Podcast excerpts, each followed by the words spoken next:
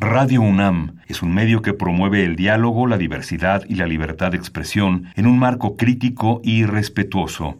Los comentarios expresados a lo largo de su programación reflejan la opinión de quien los emite, mas no de la radiodifusora.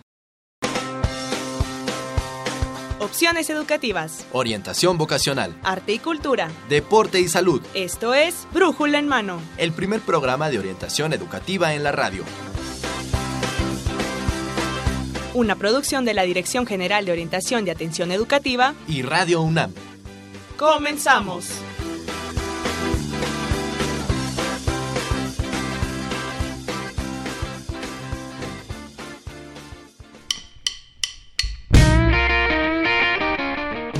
Hola, ¿qué tal? Muy buenos días. Esto es Brújula en Mano del 17 de diciembre del 2018 en nuestro programa 1171. Y bueno, en los próximos minutos vamos a estar con ustedes Miguel González. Y Marina Estrella con un tema, bueno, dos temas, Miguel, vamos a tener en este programa que esperemos, bueno, sea de su interés.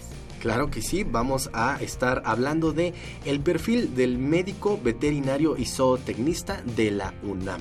Así es, así es. Y bueno, también vamos a tener un tema sobre las becas, así es que no se vaya, síganos en este brújula en mano del 17 de diciembre, que bueno, pues ya está más que oliendo Navidad. Ya, Marina, en una, en una semanita, ¿no? En una semana ya estaremos ahí en Navidad, entonces pues quédense con nosotros, vamos a disfrutar un poquito de este, este, este tema y vamos a conocer también un poco cómo es que los becarios celebran la Navidad. Por eso es que vamos a tocar este tema. Pero al inicio, bueno, tenemos eh, esta parte del perfil del médico veterinario y zootecnista de la UNAM. Exactamente, vamos a iniciar con, con este tema. Si usted está interesado en esta carrera de medicina veterinaria y zootecnista o quiere saber eh, cómo, cuál es el perfil que se necesita para estudiar esta carrera o simplemente quiere hacer alguna pregunta, porque aquí vamos a tener especialistas sobre la medicina veterinaria, pues quédese con nosotros.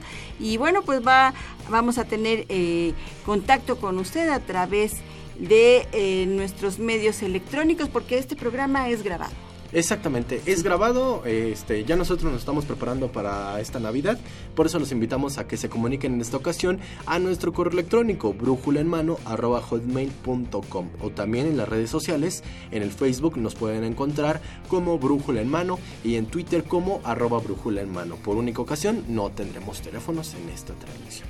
Así es, pero en Brújula en Mano vamos a estar muy atentos en Facebook para eh, atender sus preguntas y sus comentarios. Así es que, bueno, pues vamos a, a tener nuestro primer tema y nos vamos con... Orientación educativa. Bien, y bueno, pues ahí lo tiene, ya estamos de regreso con el perfil del médico veterinario zootecnista de la UNAM, nuestro primer tema en este Brújula en mano del 17 de diciembre del 2018. Miguel, y bueno, pues tenemos una invitada.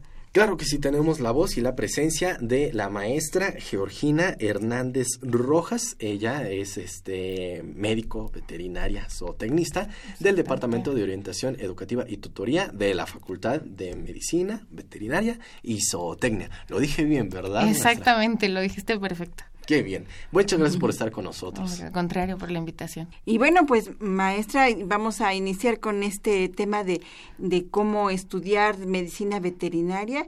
Y bueno, pues, ¿por qué estudiar la medicina veterinaria? A ver, díganos, aliéntenos a estudiar esta carrera.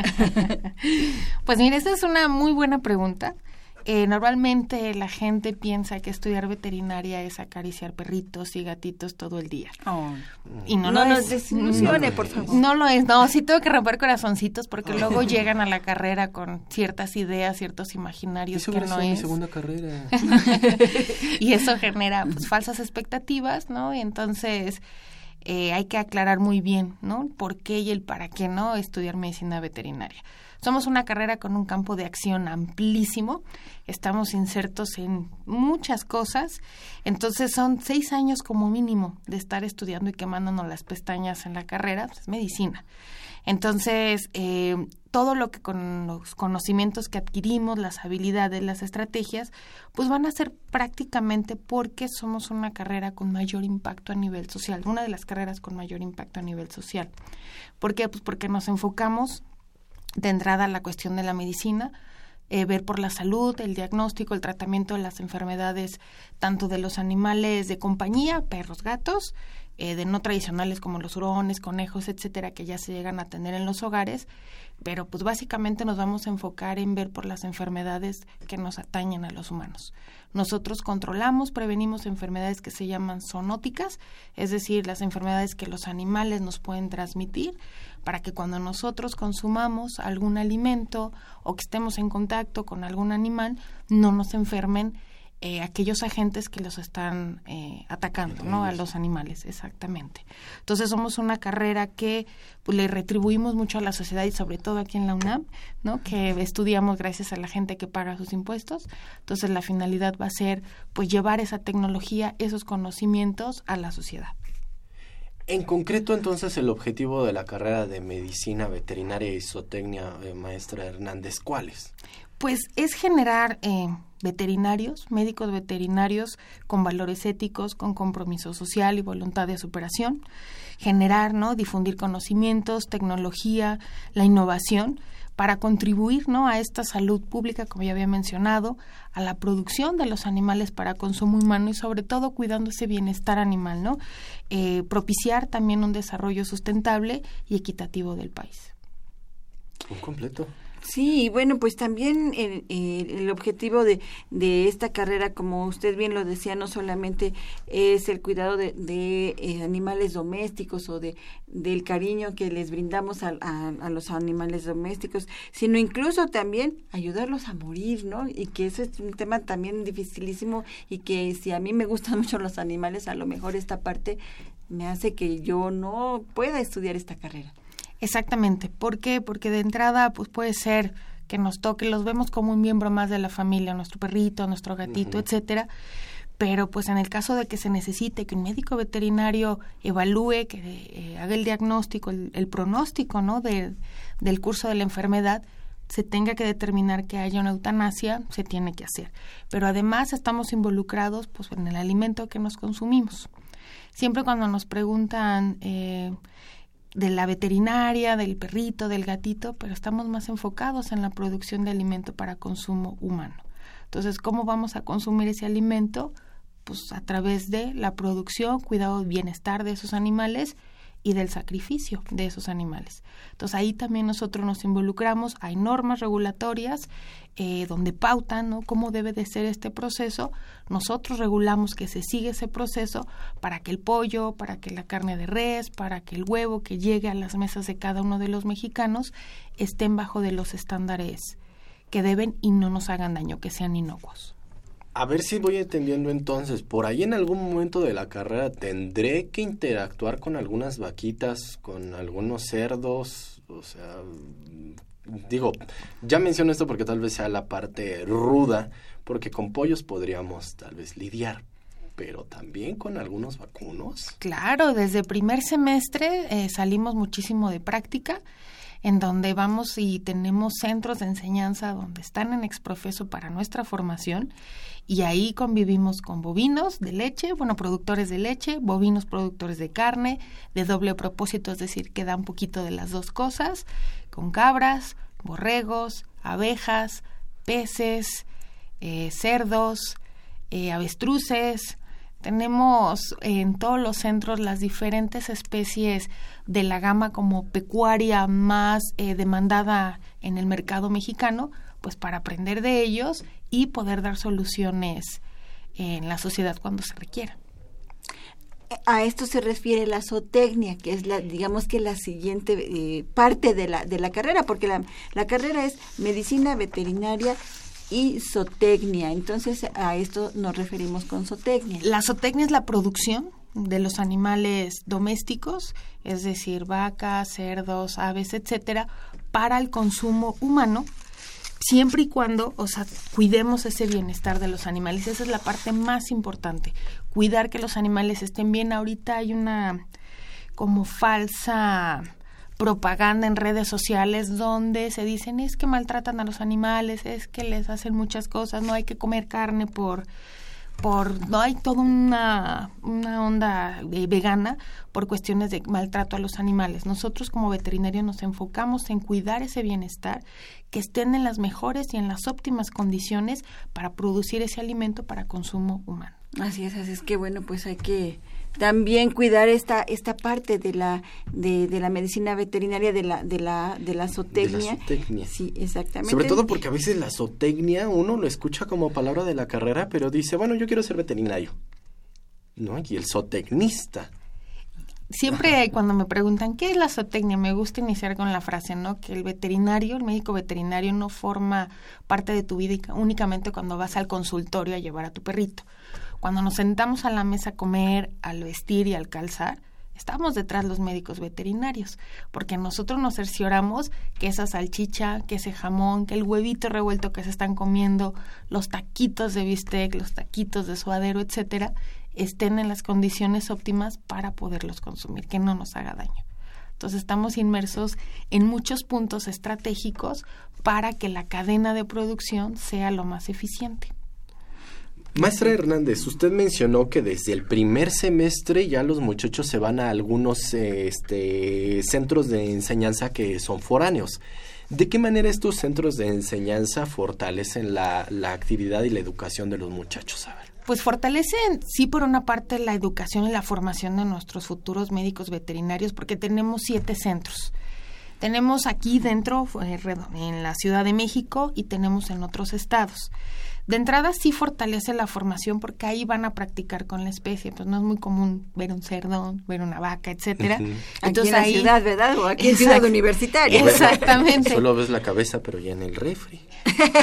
no, o abres y ya ves el bistec, ¿no? O vas al metro y comes tus taquitos. En los centros tenemos siete centros, pero son centros de enseñanza, investigación y extensión. Entonces tenemos tres funciones con ellos. De entrada, sí, la enseñanza donde están los médicos veterinarios especialistas en las especies que aborda cada uno de estos centros, que pueden ser bovinos, ovinos, caprinos, pollos de engorda, aves de postura, pavos, conejos, cerdos, peces, abejas, etcétera. Entonces, aquí lo que se busca es que se conjunten, ¿no? O se integren los aspectos médicos, que es la carrera, los aspectos o técnicos, que ellos aprendan a cómo estén las instalaciones, cómo tener en óptimas condiciones a los animales y la parte de la extensión. ¿Qué quiero decir con esta parte de la extensión? Que todos los conocimientos, la investigación que se están generando en estos centros se difundan a la gente que está involucrada dentro de este sector, que son los productores, vía a través de generar cursos eh, de capacitación donde están involucrados tanto productores como egresados de medicina veterinaria, ya sea de la universidad o de otras escuelas de veterinaria, para ir fortaleciendo esta formación y vayan adquiriendo los nuevos conocimientos que estamos generando en estos centros. Y además los productos que se generan ahí, los vendemos aquí en la, en la, en la facultad. Tenemos nuestro changarrito que le llamamos en Puma Gourmet, donde eh, ahí pueden consumir huevo de la mejor calidad, carne, queso, etcétera, hechos en Cebu. Ay, eso está riquísimo y esto es maravilloso. Exactamente. y, bueno, ah, me llama la atención que dice que tiene em, siete, siete centros donde pueden practicar, donde pueden hacer ustedes sus prácticas. Eh, veíamos o vemos o sabemos que en la FES Cuautitlán tienen un rancho extensísimo donde, bueno, tocan áreas diversas, ¿no? Tienen un rastro, también tienen una, un área de producción donde pueden vender queso, pueden vender huevo, pero hay otros centros también. Nos dice en otros en otros estados. Sí, eh, tenemos un centro en Martínez de la Torre, en Veracruz. Tenemos en Chapa de Mota, en Gilotepec, en Tláhuac, en Tres Marías, aquí en Topilejo. No tan lejos. En Tequisquiapan, en Querétaro. Entonces, la finalidad de estos centros o que estén en diversos estados es que los alumnos se formen en los diversos sistemas de producción que podemos encontrar con las especies no es el mismo ganado que pueda eh, producirse en Veracruz con ese clima que lo que sería en Chapademota o en Gilotepec. Entonces los alumnos van rotando en todos los centros para conocer las diversas posibilidades de producción con las especies, qué razas son las más adaptadas a las regiones y además tesistas, servicios sociales pueden ahí llevar a cabo tanto las estancias como los proyectos de investigación. Oiga, y díganos qué hay en la tienda gourmet. ¿Qué hay en la tienda gourmet? Pueden, por ejemplo, eh, consumir eh, yogurt a base de leche de cabra, que ese pues difícilmente lo encontramos en los súper. Y eso es una cosa deliciosa. Flanes a base de leche de cabra, quesos, carnes, conejos y todo de la pues, mejor producción porque sabemos de dónde vienen, ¿no? son, podríamos decirlo de cierta manera, orgánicos, aunque esa terminología también tiene ahí sus cosas, porque pues están muy cuidados, ¿no? Están en una producción eh, que todo el ciclo productivo está completamente vigilado y supervisado. Con estándares de calidad. Exactamente. Aunque sean orgánicos. Sí, exactamente. bueno, es que es orgánico porque es, producto de un animal, ¿no? Por eso es orgánico. Eh, pero sí no cuidamos que no tengan residuos de antibióticos, etcétera, que nos puedan nosotros ocasionar algún tipo de daño. Esa es nuestra función. ¿También surte en la tienda de la UNAM? No. No, no nosotros es solamente es de, de nosotros porque provienen de nuestros centros de enseñanza. Sí. Perfecto. Maestra Hernández, para los muchachos que estén interesados en incorporarse a esta licenciatura, a esta carrera de médico veterinario zootecnista, ¿qué requisitos deben poseer ellos? ¿Cuáles características deben incorporar en su ser y que digan yo voy para allá? Pues deben de ser tenaces. Es una carrera de mucho tiempo de estudio, de muchas horas extra clase. Deben de considerar eh, que no van a tener vida más que la de sé estudiar para ser médico veterinario, ¿vale la pena? Claro que vale la pena, pero sobre todo que lo que buscamos es que traigan esa visión, que sepan realmente lo que es ser un médico veterinario. No somos proteccionistas, no nos dedicamos a recoger el perrito que está atropellado en la calle, etcétera, sino nos estamos formando para ser médicos, ¿no? Y no nosotros mismos disminuir nuestra formación necesitamos que los chicos que vengan de bachillerato de la UNAM, eh, dependiendo si es Escuela Nacional Preparatoria o Colegio de Ciencias y Humanidades, escojan materias que vayan a relacionar a área de las ciencias biológicas y de la salud. En preparatoria, pues escogen el área 2. En el caso de colegio, en el CCH de Ciencias y Humanidades, tendrían que escoger áreas que van relacionadas a la estadística, a la química, a la física, a la biología, para que esos conocimientos pues, los puedan aprovechar cuando ingresan a los primeros semestres de la carrera. Además necesitamos que pues muestren el interés ¿no? y respeto por los animales, por la salud y por el bienestar de estos y también eh, por el bienestar humano a nivel rural y urbano, ¿no? que vamos muy bien con relación animal bienestar humano. Y esta, eh, digamos que poseer también eh, esta sensibilidad de de, de, aportarle algo a nuestra sociedad, porque usted iniciaba esta charla precisamente en, que, bueno, el perfil del médico veterinario es también eh, en pro de la sociedad. Claro que sí, necesita, necesitamos veterinarios que quieran irse a campo a trabajar con la gente codo a codo para mostrar y enseñarles cómo aprovechar de mejor forma a sus animales pues porque de eso van a vivir, ¿no? Los productores. Entonces, tenemos luego la idea de que nada más es tener la clínica en la esquina, la peluquería, los adornitos que se les ponen a los animales, etcétera, pero pues vamos más allá, es ir a campo y es trabajar y es enseñar y es transferir todos esos conocimientos que tenemos y tecnologías en pro, ¿no? De la producción y que se necesita mucho en el campo. Claro, claro. De, de, de, los médicos veterinarios, es donde más se necesita. Exactamente, ¿no? Y podemos insertarnos en rastros, en plantas... Eh... ¿Dónde puede trabajar el médico veterinario? Porque yo creo que algunos sí dirían, pues pones tu clínica, le pones este que la correa para el perrito, una bufandita y este los les cortas el cabellito, el pelito y listo además de un rastro. Además de un rastro, podemos insertar en el sector, ese sería como sector privado, donde podemos entrar eh, en rastros eh, tipo inspección federal, podemos estar dando asesorías a las, los grandes productores, pequeños productores, eh, podemos estar en empacadoras donde hacen salchichas, donde hacen jamones, podemos estar también en las secretarías estatales, ¿no? Como Zagarpa, Senacica, donde pues va muy de la mano con todas las actividades que ellos llevan a cabo.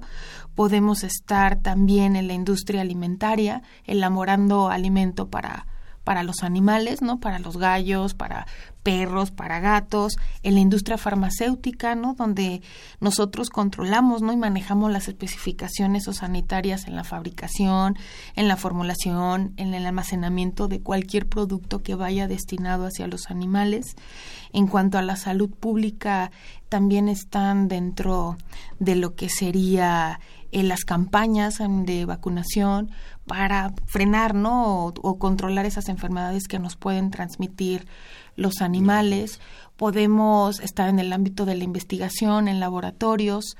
Eh, tenemos un campo de acción impresionante en Walmart, por ejemplo, en esas tiendas departamentales, para no decir marcas, hay médicos veterinarios.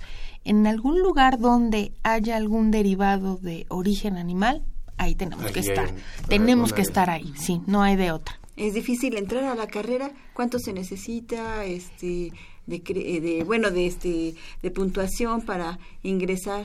Pues mire, nosotros buscamos alumnos de 10 con puntaje perfecto. Pero cada año pues sí, cada año la Dirección General la de GOAE es los que se ah, encargan de, de, de, de delimitar el puntaje y los aciertos en cada una de las convocatorias. Nosotros pues ya nada más como que recibimos el paquetito ya de chicos que cubrió con el perfil, pero pues sí de preferencia, ahorita estamos en un promedio alto, ya somos una carrera de muy alta demanda, afortunadamente ya se está valorando el quehacer del médico veterinario. Entonces, cuando los alumnos quieran ingresar, porque esa es otra forma. Una es por el pase reglamentado de chicos ya que estén en bachillerato de la UNAM, u otra es por el concurso de selección. Entonces, en la DGAE, pues en su página de internet aparecen las convocatorias, vienen, hasta hay un como librito por carrera en veterinaria y cada año lo van modificando de acuerdo a la demanda que se está teniendo en esta área. ¿Es sistema escolarizado? Sí. No hay este a distancia todavía. En nivel licenciatura no, ya a nivel de especialidades sí contamos, ah, exacto, y, también este físicas a distancia y en línea. Entonces, licenciatura, sí, no hay de otra, ¿no? Y no habría mejor forma de formarse que ahí, ¿no? Sí. Considerando que es de tiempo completo, muchachos. Se eh, Difícilmente pueden trabajar y laborar al mismo tiempo porque salimos muchísimo de práctica. Ya a partir de los últimos semestres de octavo semestre, cada dos semanas están rotando en los diferentes centros. Entonces, ningún trabajo te va a aguantar decirles, me voy dos semanas y nos vemos dentro de dos semanas que regrese. No, entonces necesitarían platicarlo con la familia para que vean el apoyo durante mínimo seis años. Seis. Ah, bueno, sí, considerando. O sea, son cinco años de la carrera, son diez semestres, más servicio social, más la titulación. Mínimo son seis meses más. Si se escogen una opción que es la más rápida, por así decirlo. Si hacen tesis, pues se puede alargar un poquito más dependiendo del proyecto de investigación que lleven a cabo. Diez semestres. Sí. ¿Cuáles son las formas de titulación? Tenemos las formas de titulación, lo que sería eh, trabajo profesional, en el sentido de que ellos van durante un tiempo en el área que más les haya interesado durante la carrera, trabajan, adquieren esas habilidades, presentan un informe, defienden ese trabajo profesional y se titulan. Tesis, ¿no? que es como en la mayoría de las facultades, tenemos el examen general de conocimientos, que ya después de dos años de que culminaron sus créditos pueden presentar un examen de toda la carrera y si lo aprueban pues ya tienen eh, el título. Eh, también el chico que tiene mejor promedio de la carrera puede titularse eh, son por créditos. Entonces sí tenemos ahí varias opciones para los más interesados dependiendo si quieren una línea de investigación o adquirir más habilidades y destrezas para insertarse lo más pronto posible al mercado laboral. ¿Especialidades? ¿Tienen muchas especialidades? Sí, tenemos especialidades, lo que sería en pequeñas perros y gatos, tenemos especialidades en bovinos, en ovinos, en aves, entonces, dependiendo también en patología, microbiología, tenemos opciones para todo el campo, los gustos que vayan adquiriendo durante la carrera. Yo siempre he dicho que podemos tener amores y desamores entras con una idea, ¿no? Yo entré muy contaminada queriéndome dedicar a, a, tigres, ¿no? Y cuando nunca vi un tigre. Entonces, durante la carrera iba, no, me encantaban las aves, voy para aves. No, ya vi cerdos, voy para cerdos. No terminé en el área de caprinos, mi especialidad son las cabras. Entonces, uno va teniendo amores y desamores y conforme uno vaya conociendo las diversas especies, se puede ir encaminando y ya salir como que un poquito más con conocimiento. Salimos como médicos veterinarios o tecnistas generalistas, por así decirlo. Y ya poder tomar ciertas materias con un poquito más de conocimientos y ya para eso la maestría o la especialidad. ¿Maestrías de qué? Este, ¿Cuáles son? Tenemos maestrías en ciencias y la maestría profesionalizante. La maestría en ciencias pues va a depender del área que te guste, el proyecto de investigación, el asesor que tengas, el área en el que te involucres. Igual en la profesionalizante, la profesionalizante va más encaminada a cuestiones de habilidades porque también salen mucho de práctica y en la de ciencias es más cuestiones de investigación. Okay. Pues maestra Hernández, el tiempo se nos termina para esta entrevista, pero quisiera que nos rematara por favor con algún mensaje para los muchachos que estén interesados en estudiar esta carrera de médico veterinario zootecnista. Claro que sí, pues que se pueden acercar, siempre tenemos las puertas abiertas en el Departamento de Orientación Educativa y Tutoría para poder orientar y aclarar cualquier duda que en este momento no haya podido aclarar por el tiempo acérquense, conozcan para que la decisión que tomen sea la más racional y acertada posible y que cuando lleguen a veterinaria estén 100% seguros de qué es lo que quieren estudiar. ¿Algún teléfono? Exacto, perdón. Sí, es el 5622-5882. 5622 5882. ¿Y página? Sí, es www.fmbz.unam.mx. Muy bien, en redes sociales ahí vamos también a, postear esta, esta información por si usted está interesado y no tuvo a la mano con qué anotar. Bueno, pues ahí en Facebook va a aparecer esta información. Claro que sí, muchísimas gracias. Y pues nosotros agradecemos a la maestra eh, Georgina Hernández Rojas, médico veterinario o tecnista, que estuvo con nosotros aquí en este programa. Muchas gracias, maestra. Al contrario, mil gracias por la invitación. Y bueno, pues Marina, nosotros vamos a hacer una pequeña pausa, pero regresamos con el Festival Navideño de Becarios, que vamos a ver qué tal estuvo, cómo se puso, y también pues para la segunda parte de nuestro programa. Hacemos una pausa y estamos de vuelta con ustedes, amigos. No se vayan.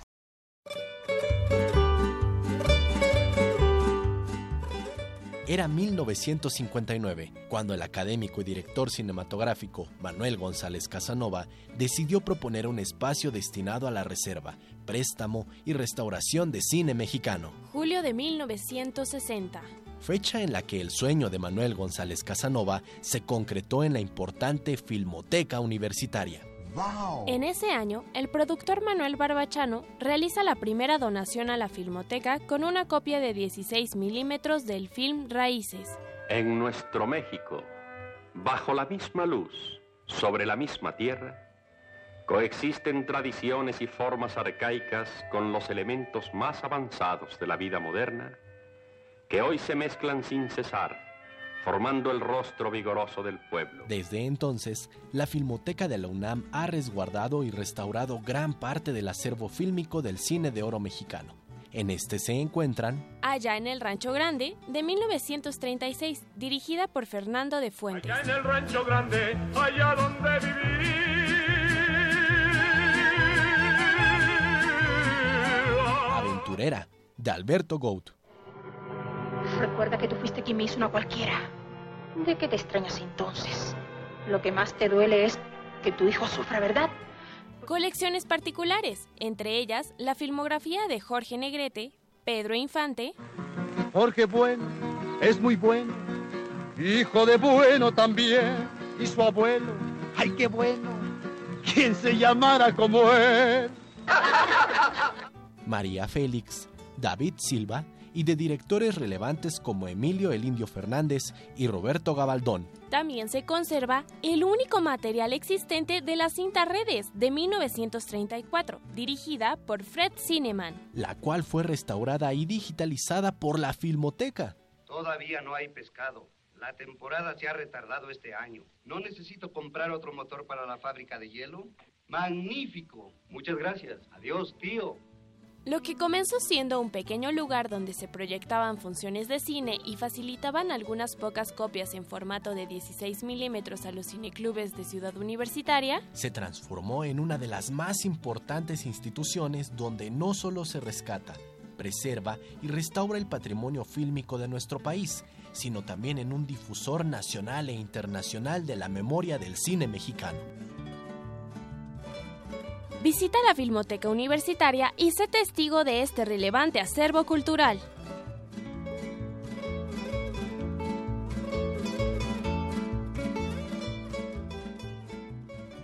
Y bien amigos, pues estamos de vuelta después de esta pequeñísima pausa y después de conocer un poco más en la sección de orientación educativa, de haber aprendido más acerca de la carrera y de la Facultad de Medicina Veterinaria y Zootecnia Marina.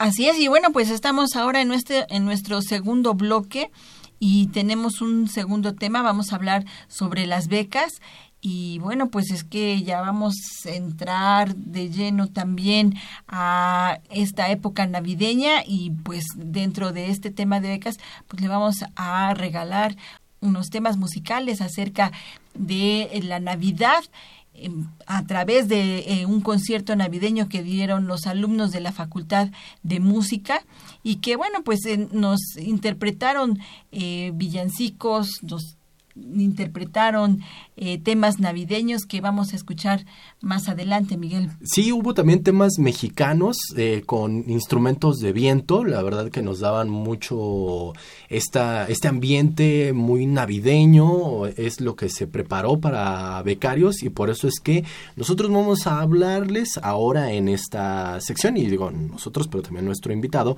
acerca de, pues, de qué son las becas, algunos de los beneficios, así que muchachos, ustedes son beneficiarios de una beca o si están deseosos de ser beneficiarios y ser parte de la comunidad de becarios UNAM, pues presten atención porque les vamos a dar información. Por eso es que tenemos un invitado especial del día de hoy, Marina.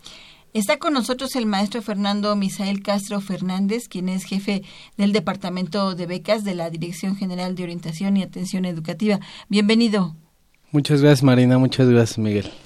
Pues la verdad que hay mucho que descubrir de una beca, hay mucho que hablar de las becas, hay tantos mitos y realidades de las becas, algunos dirían yo quiero, pero ¿cómo le hago para una beca?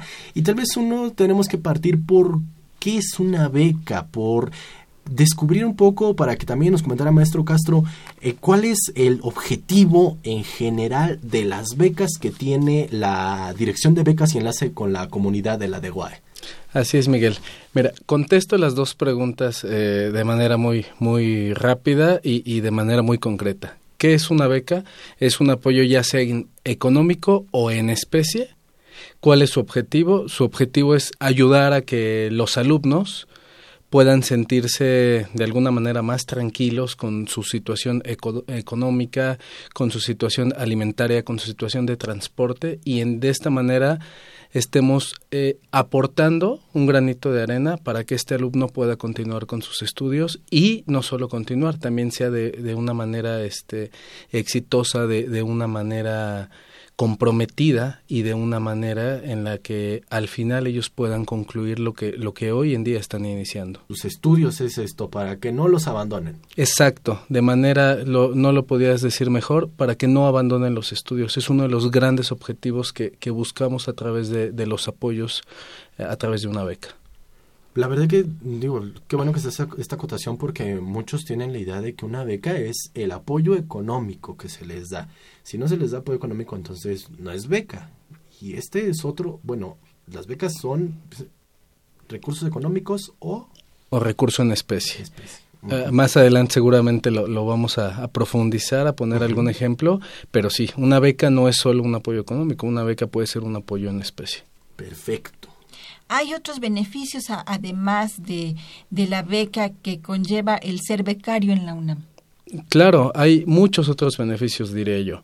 Eh, entendamos, partamos que una beca puede ser un apoyo económico en especie, pero fuera o de la mano de, ese apoyo puede haber muchos otros. Por ejemplo, eh, dentro de la comunidad universitaria, pues es la, la, la mayoría de universitarios apoyamos al equipo de fútbol, soccer o de fútbol americano. Para este tipo de eventos, los becarios tienen acceso a los boletos de manera gratuita e incluso en algunos partidos tienen la oportunidad de, llevar a un acompañante. Es uno de los, de los beneficios que podemos verlo como recreativos dentro de, la universidad. Otro beneficio que, que, es más en la parte de ayuda en la parte académica es un, unos vales para libros, por ejemplo vales para libros en los cuales el alumno puede ir y canjear esos vales eh, en su totalidad por un libro o, le ayuda para un buen descuento para, para los libros. Otro, otro punto que actualmente tuvimos recientemente fue un apoyo para lentes. En, en, alguna de las modalidades de beca a nivel bachillerato hubo, hubo un apoyo para, para lentes. Y, y finalmente eh, no, no podíamos dejar a un lado por ejemplo, este tipo de, de, eventos, ¿no? Los, el, el, concierto navideño, eh, algunos otros eventos, mesas redondas de discusión, ponencias, donde los becarios son invitados y en este caso, pues es, es un cupo limitado dependiendo en el auditorio en el cual eh, se desarrolla el evento, ¿no? Son algunos de los muchos beneficios que tienen los, los becarios la verdad que también es el cuidado a su salud. Los lentes creo que es algo algo nuevo, ¿no? Que se está incorporando ahora. Sí, es es eh, evidentemente eh, cada año el tipo de apoyo cambia de acuerdo a la modalidad de beca y, al nivel en el cual se esté eh, viendo, llevando a cabo bachillerato o licenciatura. Sin embargo, este año específicamente que está terminando hubo un apoyo para para, para los alumnos que, que necesitaban lentes. Entonces, e, es uno de los tantos beneficios que hubo en este 2018. Pues uno de los tantos beneficios, yo, amigos Radio Escuchas, les quiero confesar, me logré colar a este concierto navideño. No logré estar en primera fila, pero se siente tan agradable escuchar, estar ahí y yo creo que para el que es becario pues se debe sentir privilegiado, ¿no, maestro? Sí, definitivamente eh, ser becario no es únicamente eh, decir, bueno, tengo un apoyo eh, por medio de la universidad o, los patrocinadores que, que, siempre son importantes en las becas. Sí, no solo es eso, también es, es decir, me comprometo, puedo seguir adelante, tengo una preocupación menos que, que eh, tengo para copias, para libros, para alguna otra actividad y, y, y entonces puedo desempeñar de manera académica con más más tranquilidad, ¿no? Que, que, es, que es el punto. Hay que sentirse comprometidos al tener una beca porque si bien es cierto hoy en día son muchos los beneficiarios que tenemos, también es, eh, hay población que, que no goza de una beca, ¿no? Entonces, quien lo tenga hay que aprovecharlo y hay que comprometerse con la, con la causa, que en este caso es seguir, seguir con los estudios y, evidentemente, tratar de, de, de sobresalir, mantener un promedio, lograr sus proyectos personales. Tiene beneficios, pero también tiene un compromiso a seguir. Sí, claro. cada, cada, cada alumno seguramente se va a comprometer de manera diferente. Sin embargo, la, la idea es que, eh, como muchos becarios les sucede, eh, puedan obtener una beca y tener el beneficio de principio a fin. Eh, en cada uno de los niveles. Hay becas para nivel bachillerato, hay becas para nivel licenciatura, hay becas para titulación. Entonces la universidad es muy bondadosa en ese sentido. Te ayuda desde el inicio hasta el final. Y de ahí, bueno, eh, en, el, en otras partes de la universidad para posgrado existen otro tipo de becas que la dirección no, lleva, pero en otras direcciones de la universidad sí se tienen. Eh, ¿cuántas, ¿Cuántos tipos de becas tiene la UNAM a nivel bachillerato y licenciatura, más o menos aproximadamente? únicamente la Dirección General de Orientación y Atención Educativa a través de la Dirección de Becas y Enlace Comunidad, con la comunidad tenemos eh, 42 modalidades de beca. Nada más nosotros. Eh, haciendo, eh, partiendo en los tres principales este, niveles educativos, que es bachillerato, licenciatura y en este caso los egresados que terminan la licenciatura y que buscan una titulación. Entonces tenemos cerca de 40, eh, perdón, 42 modalidades y más de 90 mil becarios. Más de 90 mil becarios. Son muchísimos. Sí, sí, eh, se ha ido trabajando, la dirección ha trabajado muy, muy duro para poder conseguir eh, una de las últimos o, o la beca que con la que cerramos el 2018 fue un gran esfuerzo que hizo la, universidad en el cual se pudo abrir una beca de, de, la misma modalidad de manutención extraordinaria en donde pudimos beneficiar a más de mil alumnos. Entonces es un gran esfuerzo por parte de la universidad y eso eh, ayuda a que más alumnos estén al alcance y tengan un apoyo. ¿Más información de, eh, de todas estas becas? Eh, toda la información que, que, puedan obtener de estas becas está en el portal del becario, eh, que en la página web, en Twitter y en Facebook. ¿Así la encontramos? sí, como becario. portal del becario.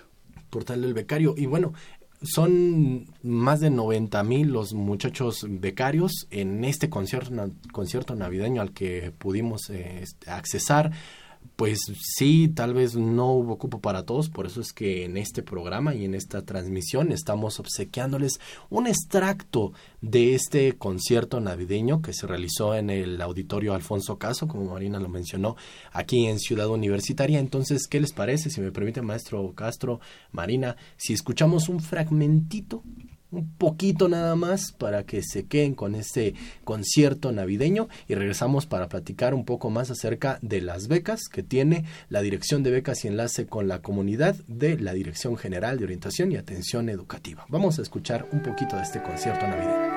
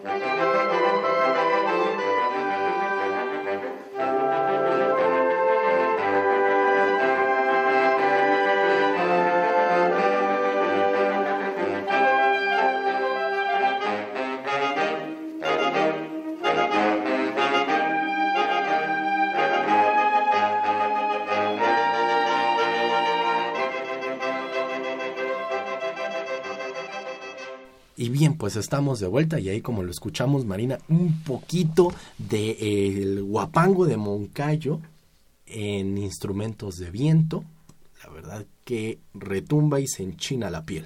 Así es, y únicamente instrumentos de viento son los que hemos escuchado en este concierto eh, navideño eh, que fue dedicado a los becarios de la UNAM por parte de los alumnos de la escuela de, de la facultad, de, música. Facultad de música de la UNAM. Y bueno pues regresamos entonces con seguimos con el tema de becas Miguel. Claro que sí claro que sí. Seguimos platicando aquí con el maestro Fernando Misael Castro Fernández. El ex jefe del departamento de becas de la dirección de becas y enlace con la comunidad de la de Guay.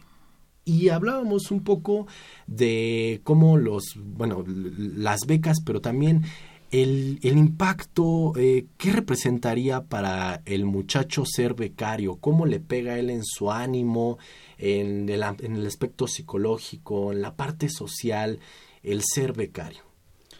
Bueno, Miguel, Marina, desde la experiencia que tenemos ya de, de muchos años conviviendo, atendiendo, apoyando, orientando a diferentes becarios en diferentes modalidades, en diferente nivel académico, un becario que obtiene una beca está motivado, principalmente.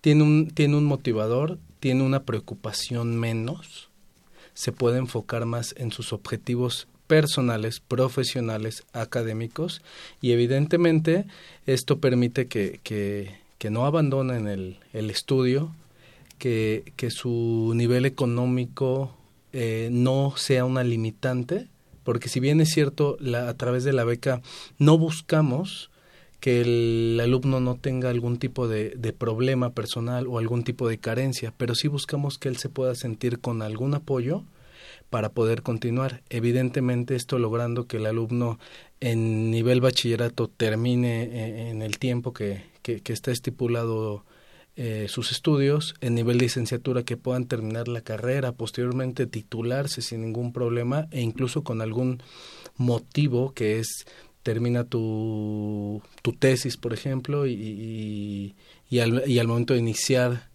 de, iniciar tu proceso de titulación te, te apoyamos y al momento de que presentes tu examen o finalices este la titulación. te damos otro apoyo entonces todo eso permite que el becario pueda sentirse tranquilo pueda sentirse cómodo pueda sentirse feliz y de alguna manera también eh, lo tratamos de impulsarlo para que estos mismos alumnos sean los que posteriormente busquen un posgrado, busquen desarrollarse académica y profesionalmente eh, y, tengan miras y otros alcances que, que, realmente creemos que este país necesita. Eh, y bueno, pues tiene, tiene este este tipo de, de beneficios, pero también tiene algún descuento el becario por ser becario en algún otro lado fuera de la universidad? Por ejemplo, sí, sí, Marina, la respuesta es sí. Y específicamente podríamos dar un ejemplo que muchos alumnos conocen, pero muchos desconocen también. Y creo que es, la, la, es un área de oportunidad. Eh, una beca eh, de las que tenemos es la beca idioma. La beca idioma no te da un apoyo económico o no te da un apoyo en especie. La beca de idioma te da un descuento. Tenemos convenios, en el portal del becario pueden revisar cuáles son los convenios y con qué instituciones de idioma los tenemos, en los cuales el alumno puede obtener desde un 20 hasta un 50% de descuento al inscribirse a algún curso. Esto le permite al alumno eh, que pueda desarrollarse en algún tipo de idioma. Ese es uno de los descuentos que tenemos más grandes y este y el acceso a esta a esta beca es de cualquier alumno de la universidad el cual cumpla cumpla con los requisitos que, que que la propia beca estipula. Sin embargo, es uno de los grandes beneficios que tenemos en temas de descuento. Pues la verdad que muchachos, apresúrense, conozcan todo acerca de las 42 modalidades de becas que tiene eh, la Dirección de Becas y Enlace con la Comunidad, www.becarios.unam.mx, Facebook, Twitter, incluso si googlean Becarios UNAM, los dirige, estoy mil por ciento cierto de esto porque lo vi y porque también me surgió una pregunta y que muchos chicos decían, bueno, ya se me acaba el semestre, mi beca era por semestre y entonces quiero ver lo de la renovación. ¿Hay una renovación automática de, de la beca? Muy buena pregunta, Miguel. La respuesta es no. No existe, está mal empleado la palabra renovación. No existe la renovación de beca ¿Cuál es la mecánica? ¿Cuál es el proceso? ¿Cuál es el, procedimiento? El alumno, dependiendo eh, la temporalidad de la beca, sea por un semestre o sea por un año, en este caso hablaríamos de seis meses o de doce meses, cuando finaliza esa temporalidad, si el alumno está interesado, vamos a poner un ejemplo, en volver a tener la beca de manutención, en este caso, cuando el alumno finaliza el periodo de 12 meses, debe estar atento a la nueva convocatoria, debe estar atento al portal del becario, debe de estar atento al procedimiento para poder volver a, a, realizar su solicitud y, en este caso, concursar de acuerdo a las condiciones que el alumno tenga académicas, económicas y muchos otros requisitos y características que marcan las diferentes convocatorias y puedan volver a solicitar su beca, pero no es una renovación no porque ya tuve beca entonces el año pasado, el semestre pasado ya me la tienen que dar. No, todo el procedimiento es nuevo y esto es ¿Cuál es la idea de esto? Bueno, todos los alumnos semestre a semestre cambian sus condiciones económicas. Hay alumnos que abandonan los estudios y es lo que estamos buscando evitar. Hay alumnos que optan por otra beca y renuncian a la beca que ya tienen. Y hay alumnos que finalizan sus estudios. Por este tipo de situaciones, cada año o cada semestre deben de buscar que se le volver a hacer su procedimiento de beca. En, en prácticamente todas las becas así opera. Así, o sea que estén atentos muchachos, conozcan eh, la convocatoria, porque sí precisamente dice el periodo de la beca será de tanto tiempo, así que conozcanla www.becarios.unam.mx. Nosotros les queremos regalar otro pedacito de este concierto navideño que se tuvo, así es que, pues, ¿qué les parece? Si vamos a escuchar otro extracto de este concierto y regresamos para el cierre de nuestro programa.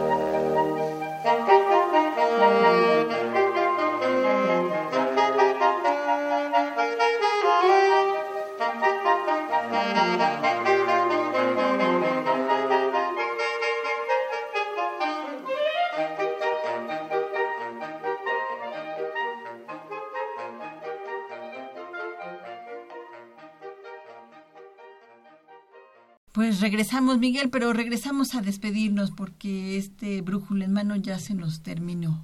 Ya se nos termina este brújula en mano, pero nosotros tenemos una cita el próximo lunes. Antes queremos pues darle las gracias al maestro Fernando Misael Castro Fernández, jefe del Departamento de Becas de la Dirección de Becas y Enlace con la Comunidad de la DEGUAE, que estuvo con nosotros y bueno, también él quisiera enviar un mensaje a, a toda la comunidad de becarios UNAM y también a algunos futuros becarios UNAM. Así es, muchas gracias. Primero, gracias por la invitación. Eh, quiero dar, hacer extensiva a nombre de la Dirección de Becas y Enlace con la Comunidad una doble felicitación. Primeramente a los alumnos que, que a través de su esfuerzo y su constancia eh, son nuevamente becarios en este ciclo escolar 2018-2019 y después a toda la comunidad universitaria que nos está escuchando y bueno, los invitamos a que ahora en el 2019 estén atentos porque cada año nos, nos esforzamos por, por traer eh, eh, nuevas modalidades de beca, por abrir eh, espacios, por buscar recursos económicos que nos permitan tener más becarios.